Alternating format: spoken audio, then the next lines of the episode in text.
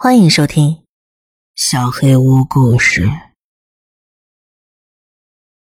被迪士尼遗弃的，大家可能都听过迪士尼鬼城的都市传说。大致内容是，迪士尼曾经计划在某地方新建主题乐园，甚至连地皮也买下来了。但在乐园兴建之后，由于某些神秘原因，被迫关停了乐园。而乐园在不久后也成为了鬼城。据悉，迪士尼的鬼城不止一个，而且分布在世界各地。比如在巴拿马海湾，迪士尼公司曾花了三亿美元兴建一个叫做“金银岛”的主题乐园，让一些有钱人可以乘船到那里度过奢华的假期。但最后因为某些原因，迪士尼公司毅然放弃了这个岛，而这个岛也成为了一个人迹罕至的鬼岛。迪士尼公司对外宣称。是因为水质太差，泥水太多，导致船只不能正常运行。还有当地工人薪金要求太高，而且他们态度恶劣，不时拖慢工程进度，所以决定把度假岛关闭。但我可以告诉你们，这些所谓的官方解释通通都是假的。真正的原因不在于泥沙，也不在于工人的态度。这些都只是瞎掰出来的借口罢了。真正的原因，是一些更惊人、更恐怖的事情。你们可能会好奇，为什么我会如此偏执的坚信呢？全因为我有一次在毛克利宫殿的可怕经历。如果你不知道毛克利是谁，我先介绍一下。上世纪八十年代。迪士尼有一套卡通叫做《森林之子》，讲述一个被双亲遗弃在热带雨林的小男孩由狼群养大和猛兽搏斗的冒险故事。毛克利就是他的男主角。九十年代初，迪士尼计划在美国北卡罗来纳州的海滩兴建一个叫做毛克利宫殿的主题乐园。乐园的设计自然是模仿热带雨林风格的大型度假村。毛克利宫殿兴建伊始，就有各种各样的麻烦像幽魂一般接踵而来。比如在买地皮时，那里原是政府的公家用地，原计划是要兴建住宅区和高速公路来服务当地原住民。但是迪士尼却跟政府进行台底交易，用高价强行将工地变成私地，一夜之间，把规划书上的居民、住宅等字眼全部变成了米老鼠度假村。所有建设到一半的住宅建筑全部被逼停，留下空荡荡的屋架和只有柱子的天桥。得知真相的原住民怒气冲天，在那条被称为“米老鼠公路”的道路上游行示威。迪士尼公司立刻派了一批身着西装的体面人和当地原住民进行谈判，企图以度假村将给他们带来厚厚的钞票为由说服他们。他们向原住民展示了度假村蓝图中那些色彩缤纷的效果图：富丽堂皇的印度宫殿，充满神秘气息的热带雨林，身着民族服装的俊男靓女服务生，等等等等。那些说客的表达技巧实在是高超，说的引人入胜。但可惜，他们面对的是出了名的排外的南部原住民。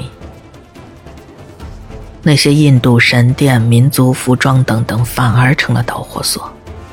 原住民的怒火像火山喷发般不可收拾，嘘声、咒骂声不绝于耳。有名男子像斗牛一样冲上了台，用膝盖把一块展板折成了两半。几个保安立刻扑上去制服了他。谈判会，或者说公关秀，失败之后，迪士尼公司决定来硬的。他们派了一整队的建筑工人，强行把建到一半的建筑和道路全部拆除，再派大批保安驻守，阻断原住民的反抗。当地一些报纸、电台起初都群起谴责迪士尼的粗暴行径，但很快，他们利用自身在传媒界的影响力，让所有人都闭嘴了。工程完工后，毛克里宫殿周围车水马龙，场面好不热闹。然而，没过几年，迪士尼突然宣布，毛克利宫殿将永久关闭。没人知道他们到底在想什么。为什么突然把一个如此受欢迎的主题乐园关张？甚至当初反对迪士尼的原住民也疑惑不解。当然，同样的情况也发生在巴拿马的金银岛。其实我之前一直没留意过金银岛和毛克利宫殿的存在，直至几周前，我在网上看到一篇博客，博主和他的朋友偷偷潜入金银岛。发现整个岛几乎完整无缺，乐园所有的设施、用品、服装，全都完好的放置在园内，好像乐园是在匆忙之中被人遗弃的。除此之外，他们还在园区发现了一大堆被遗弃的野生动物，甚至包括蟒蛇和鲨鱼。之后，我开始留意一些被迪士尼弃置的乐园或者度假村的文章。我最先注意到的就是毛克利宫殿，因为它离我家最近，大概只有四小时路程。这个想法就在脑中生成：如果我也写一篇关于毛克利宫殿的文章呢？听上去很不错吧？我可以来一场城市探索大冒险，闯入废弃已久的地方探险拍照，再拿点战利品回来。这应该可以给我的博客吸引不少读者，但当我着手搜集资料时，才发现这条路实在困难重重。首先，在迪士尼官网找不到任何毛克利宫殿的资料，当然这也不出奇。但奇怪的是，我翻遍整个 Google 也找不到半篇提到毛克利宫殿的文章，这真是令我大惑不解。我知道有些公司，特别是有权有势的大公司，会要求 Google 删除一些对他们不利的搜索结果。但迪士尼为什么要封杀一个早已成为历史的弃置乐园呢？这个被遗弃的乐园，究竟潜藏着多么可怕的威胁，需要这么滴水不漏呢？无可奈何的情况下，我只能通过八九十年代的报纸杂志来寻找线索。记忆中。小时候，我曾经收到过一些毛克利宫殿的宣传册和地图册，那上边肯定有它的具体位置。最终，我在一堆儿时收藏的漫画里找到了一份附有地图的毛克利宫殿宣传册，至少证明了这并不是我的幻想。发现宣传册数天后，我决定独自驾车前往地图所示的位置。深入这座神秘的废弃乐园。经过数小时的车程，外边的景色由高楼大厦逐渐变为平原森林。乐园周围数英里全是植被茂盛的丛林，直到现在，那里的生态环境依旧令我印象深刻。深绿色的阔叶热带植物和稀有偏黄的本土植被缠绕在一起，形成一幅美丽而怪异的景象。又开了一个来小时，我终于到达乐园的大门口。大门有四层楼那么高，门上布满了啄木鸟和松鼠挖出来的密密麻麻的坑洞，仿佛这里是某个古文明的入口，而不是现代化的美国。门上用黑色油漆涂着“被迪士尼遗弃”几个大字，字迹锋利而潦草。看得出写字的人当时内心有多么的愤怒。厚重的大门留下一条狭窄的缝隙，勉强可以挤得过去一个人。我只好把车留在大门外，带好地图和相机，徒步进入了这座神秘诡异的乐园里。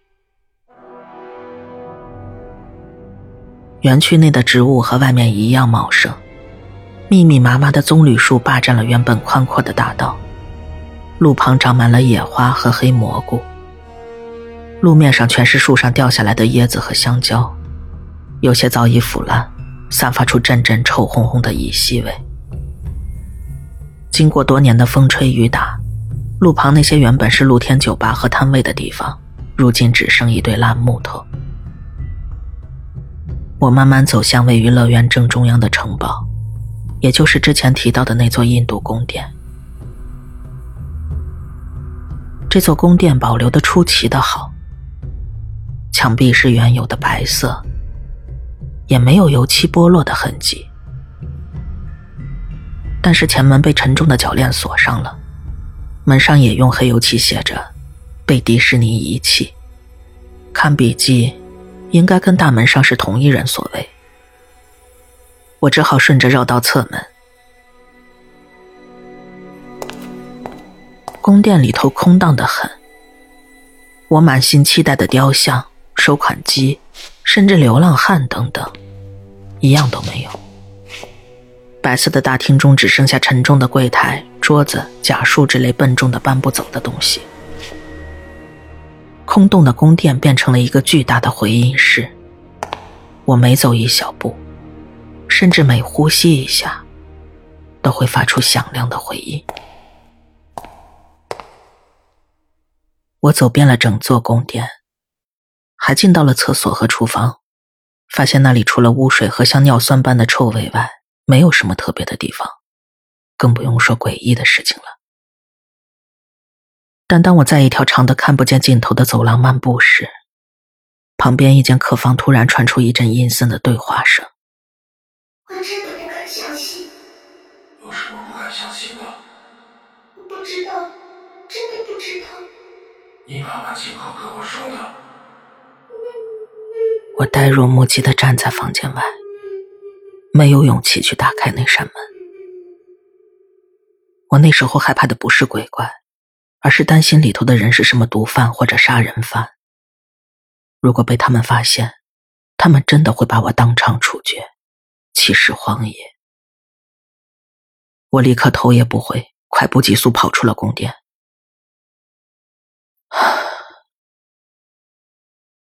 我颓然的坐在宫殿外，心情稍微平复下来。努力说服自己，刚才只不过是心理作用罢了。我开始踌躇，没有拍到什么好照片来写我的博客，这岂不是白走了一趟？我从裤袋里拿出那张黄旧的宣传册，看看有没有什么有趣的地方可以去。就在这时，我瞥到宫殿附近的暗角有一道楼梯，那道楼梯很不显眼。如果不是在我坐的位置，根本看不到它。在好奇心的驱使下，我决定上前看一看。楼梯连去乐园的地下层，应该是通往机房或者员工休息室，被树木遮蔽，阳光不能到达这里，显得整段楼梯阴阴沉沉，深不见底。那些热带杂草并没有蔓延到这里，阶梯只积蓄了厚厚的灰尘。在楼梯口的左边墙壁上也有那个奇怪的标志，被迪士尼遗弃。但这次用的是血红色的油漆。我打开相机的闪光灯，照向楼梯的尽头。楼梯尽头是一道锈迹斑驳的铁门，门被挂锁锁上了，上面挂了块破烂的木板，写着“只有吉祥物才可进入”。多谢。像发现藏在柜顶糖果盒子的孩子一样，我的好奇心被挑了起来。首先，门上的锁还是完好的，证明在乐园关闭后再也没有人打开过。第二，既然那是吉祥物的房间，里头应该剩下不少卡通人物服装，而且是又古旧又破烂的那种，这绝对可以成为我博客的封面照片。我甚至可以在那里拿一两件战利品，为什么不行呢？反正这里的东西都是被遗弃的。二十多年的光阴已经把挂锁侵蚀成废纸一样脆弱，我不费吹灰之力就把它拆了下来。当我推开铁门时，淡淡的绿光立刻由门的缝隙渗出来，映照出一间小巧的办公室。对比空荡荡的宫殿。这间吉祥物的办公室保存的出奇的好，很多东西还在房间里。推翻在地上的椅子，散落在桌上的考勤卡，屏幕碎了的电视机，开了一半的罐头，褪色的荧光灯，等等等等。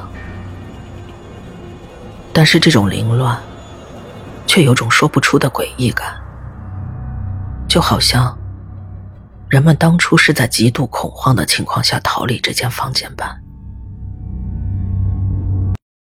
但我当时没有想太多，好奇心已经占领了我的脑袋，我只想发掘出更多有趣的事情，对于隐藏在里头的危险浑然不觉。我发现房间一侧还有另一道木门，打开木门，是一条长长的走廊，走廊上还有数不清的木门。原来这个房间只是地下室的一小部分罢了。走廊上的气氛比之前的地方更加诡异，更加阴森，甚至有种寒气逼人的感觉。照相机的灯光仿佛敌不过这里的黑暗，忽明忽暗的。走廊像迷宫一样错综复杂，九拐十八弯，不时的就走到死路上。除此之外，这里房间的情况比先前更加混乱。很多木家具都被打成粉碎，仿佛曾经进行过激烈的打斗。最后，我来到走廊尽头，是一道黑黄相间的大门，门上写着“角色准备室一”，应该是摆放卡通人物服饰的地方。当时，有一股说不出的魔力迫使我打开这道门，但当我尝试打开时，却发现门由里边紧紧锁上了。我不甘心，猛摇那道木门，想用蛮力把它推开，但这道看似单薄的木门依然纹丝不动。当我已经筋疲力尽，正转身想要走人时，那道神秘的木门却突然发出清脆的咔嗒一声，然后缓缓打开了。房间里一片漆黑。不是那种没有灯光的黑，而是一种更加纯粹、更加可怕的黑暗。相机的闪光灯根本没有用。我尝试在门边的墙壁上乱摸，看看有没有灯光开关，但是一无所获。突然，房间传出强大电流经过时的滋滋声，天花板上所有的灯泡同一时间亮了起来，亮得仿佛要爆炸一样。我连忙捂住双眼。很快，那些灯泡又暗淡起来，维持在忽明忽暗的状态。当我的视力逐渐恢复，我被眼前的景象吓得一颤，肚子就像挨了一拳一样往后缩，因为房间的环境实在是太恐怖、太诡异了。整个房间像大屠杀的现场一样，那些熟悉的卡通人物，唐老鸭、米妮、高飞，十几只，像死刑犯一样被吊在天花板上，发出腐尸一样的臭味。身上原本色彩艳丽的衣服早就被虫侵蚀的破烂不堪，满是孔洞的手脚软弱无力的垂下来。在半空中轻微的摇晃着，像是被吊了十多年的腐尸一样。即便知道他们只是吉祥物的服装，也不减眼前诡异的气氛。但最让我不安的，是房间的尽头坐着一只米老鼠。严格来说，那并不是一只米老鼠。因为它的颜色好像出了什么错乱，原本黑的地方变成了白色，白的地方变成了黑色，而那条鲜红的裤子也变成了惨蓝色。他坐在房间的尽头，靠着发黄的墙壁，刚好就在那些被吊死的吉祥物的中间。他那双早已腐烂的塑料眼睛刚好盯着站在门口的我，使我不得不赶紧把视线移开。我压抑住内心的恐慌，用照相机把眼前的每一样东西拍下来，心里既兴奋又害怕。眼前的画面绝对可以使我一鸣惊人。我把那些吊起来的卡通人物逐一由上而下、由下而上的拍了一遍。我决定为其中一个吊起来的唐老鸭来个大头照。我两手按在一个唐老鸭的太阳穴上，小心翼翼地提起他的头，以免撕碎那些破烂的布料。突然，唐老鸭的头颅里发出巨大的咔嗒声，不知道什么东西重重地砸到了我的脚上，吓得我像小姑娘一样尖叫了起来。我低头一看，那居然是一堆骨头，一副近乎完整的人骨架叠在我的脚上，一个枯黄的颅骨刚好跟我四目相交，用那双空洞的眼睛望着我。原来，一直支撑着这些公仔的，竟然是货真价实的人骨。我立刻把手上的螳螂牙头扔了出去，就好像它是全世界最污秽的东西。我实在忍不住了，准备转身拔腿走人，用最快的速度离开这个鬼地方。但当我跑到门口，身后又传出一阵咔嗒声。我连忙转头一看，发现不知什么时候，那只米老鼠站了起来。那双腐烂的塑料眼睛依然紧盯着我，狡猾又恶毒的狞笑取代了原本和善的笑容。我的腿瞬间被抽走了骨头一样，我当时根本想不到要把眼前骇人的情景拍下来，而且相机也坏了，画面中一片空白，镜头也碎了。他的声音依然是米老鼠那种轻快刺耳的语调，但此刻在我耳中却像是恶魔的呢喃：“嘿，我是。”米老鼠，想不想看我的脑袋摘下来？想想看我的脑袋摘下来呢？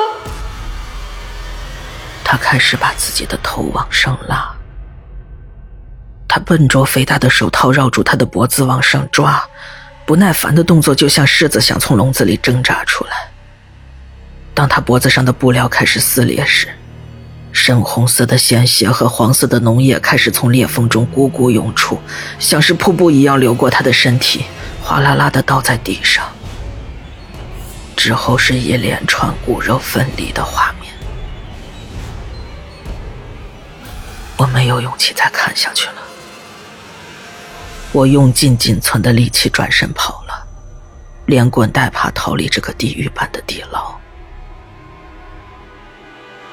临走前，我瞥到房间的上方，有人用指甲在墙上刻了几个字：“被上帝遗弃的。”之后我就头也不回，没命似的飞奔回车上。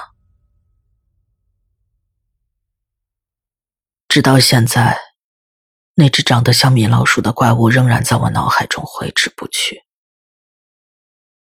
虽然整个毛克利宫殿事件让我一头雾水，但是有两样事情我可以肯定：第一，迪士尼不想让我们走进去；第二，迪士尼也不想让他走出来。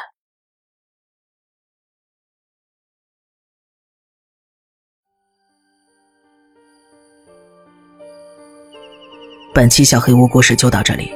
如果你做噩梦的话，没有关系，我会来把它吃掉的。我是小黑屋的墨，那我们梦里再见了。